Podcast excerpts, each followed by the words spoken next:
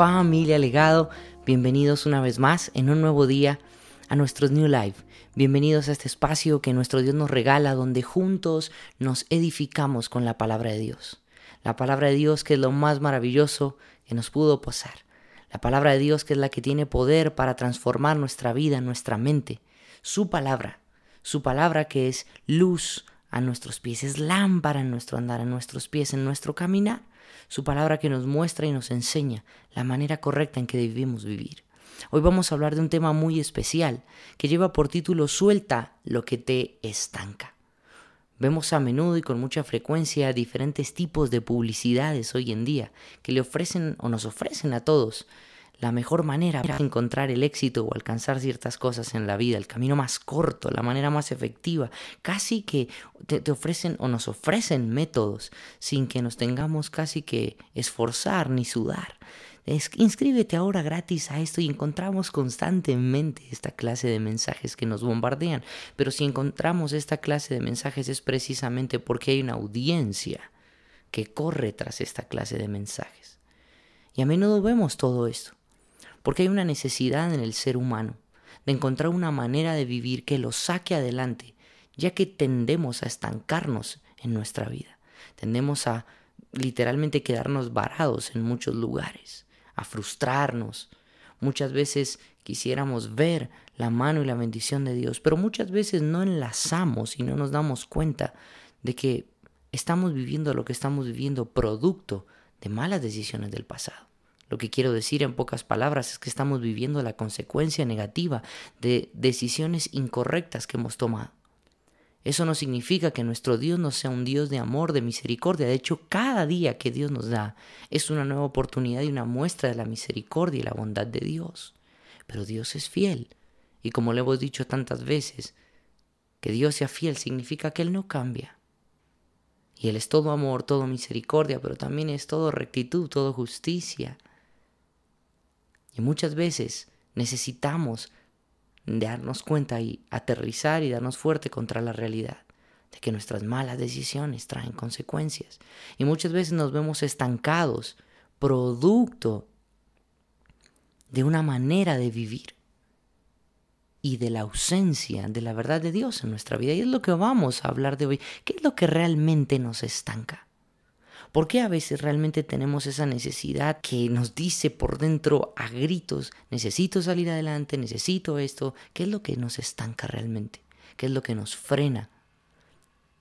Pues muy bien, vamos a ver realmente qué nos dice el libro de Efesios del, del el capítulo 4 del versículo 29 al 32. Nos habla de una forma en que nosotros debemos de vivir una forma en que debemos tomar la decisión de hacer las cosas. De lo contrario, viviremos estancados como personas, como hijos de Dios. Y dice lo siguiente, eviten toda conversación obscena. Por el contrario, que sus palabras contribuyan a la necesaria edificación y sea de bendición para quienes escuchan. Luego continúa y dice, no agravien al Espíritu Santo de Dios, con el cual fueron sellados para el día de la redención. Abandonen toda amargura, ira y enojo, gritos y calumnias y toda forma de malicia. El versículo 32 concluye, más bien sean bondadosos y compasivos unos con otros y perdónense mutuamente, así como Dios los perdonó a ustedes en Cristo Jesús.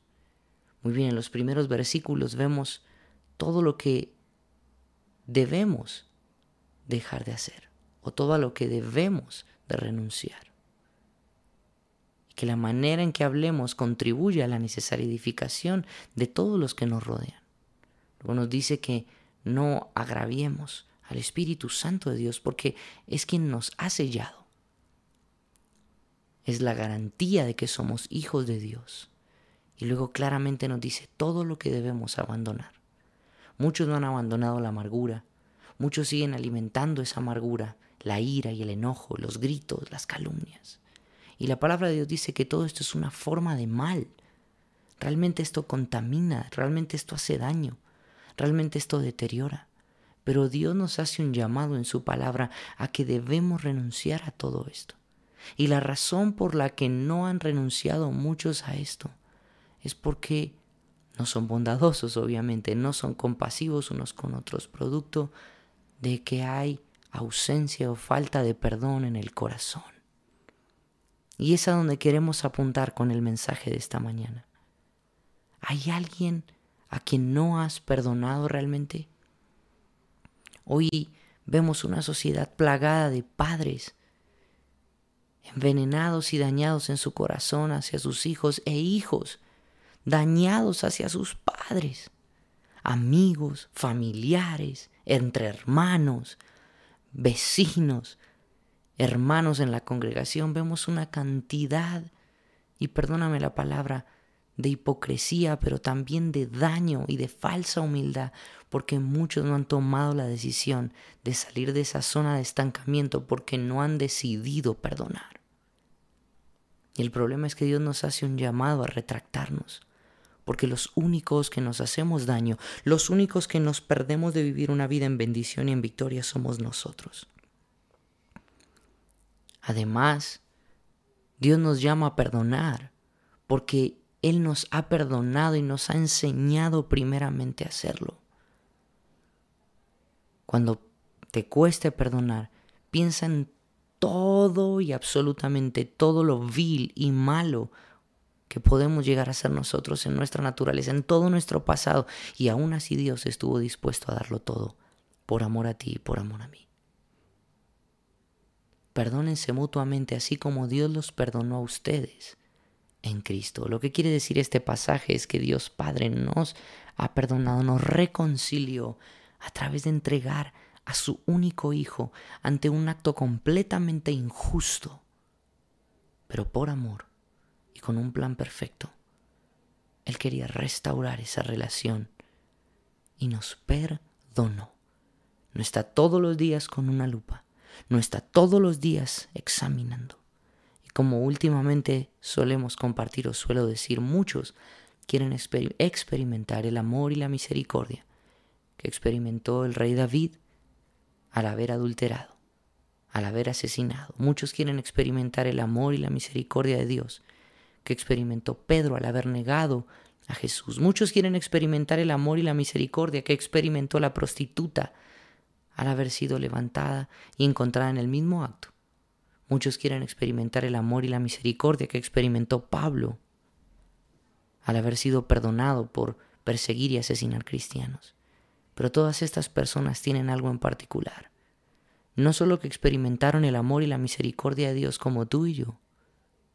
Y todos queremos sentir y experimentar eso, pero pocos quieren experimentar lo que todos estos personajes que están en la escritura, personajes verídicos, experimentaron y es el arrepentimiento. Cuando vamos a la escritura, vemos que estas personas no fueron las mismas, no regresaron al mismo lugar de donde habían salido. No volvieron o, no, tuvieron la necesidad, perdón, de, de tropezar una vez más con la misma piedra. No fueron las mismas. Se arrepintieron. Tomaron la decisión radical de comenzar a vivir una vida a la manera en que Cristo lo establece. Y alguien dijo alguna vez que como cristianos y como seres humanos, como creación perfecta de Dios, no hay oportunidad, no hay acto que nos haga más parecidos a nuestro Dios, a nuestro Salvador, a nuestro Señor, que cuando perdonamos. Fuimos llamados a vivir a la manera de Cristo y el perdón es parte fundamental y un pilar de eso. Por eso debemos renunciar a esa falta de perdón que nos estanca. A veces no nos damos cuenta y vivimos con el corazón dañado y no perdonamos no solo a las personas más cercanas, sino a personas, hay personas que viven envenenadas, dañadas con su nación, con autoridades, incluso con gente que ni siquiera conocen. Pero nosotros fuimos llamados a soltar todo a los pies de Cristo en esa cruz y decirle, Señor, tú me perdonaste a mí, yo cómo no voy a perdonar. No quiero que esto me detenga, no quiero que esto me estanque. Quiero vivir a tu manera porque no hay nada que escape de tu soberanía y de tu plan. Y ese es el desafío de hoy y para lo que viene por delante en esta semana y en todo este mes y por delante en nuestra vida. Empieza a perdonar y a soltar de tu corazón lo que no te permite avanzar. Familia Legado, esperamos este tiempo, este podcast, este New Life haya bendecido y edificado tu vida. Y recuerda que todos los lunes, los miércoles y viernes tenemos este espacio donde nos edificamos, donde crecemos, pero donde también Dios nos faculta y nos da la oportunidad a través de estas herramientas para llegar a otros, para que puedan conocer el amor y el mensaje de nuestro Señor Jesús. Nos vemos pronto. Dios te bendiga.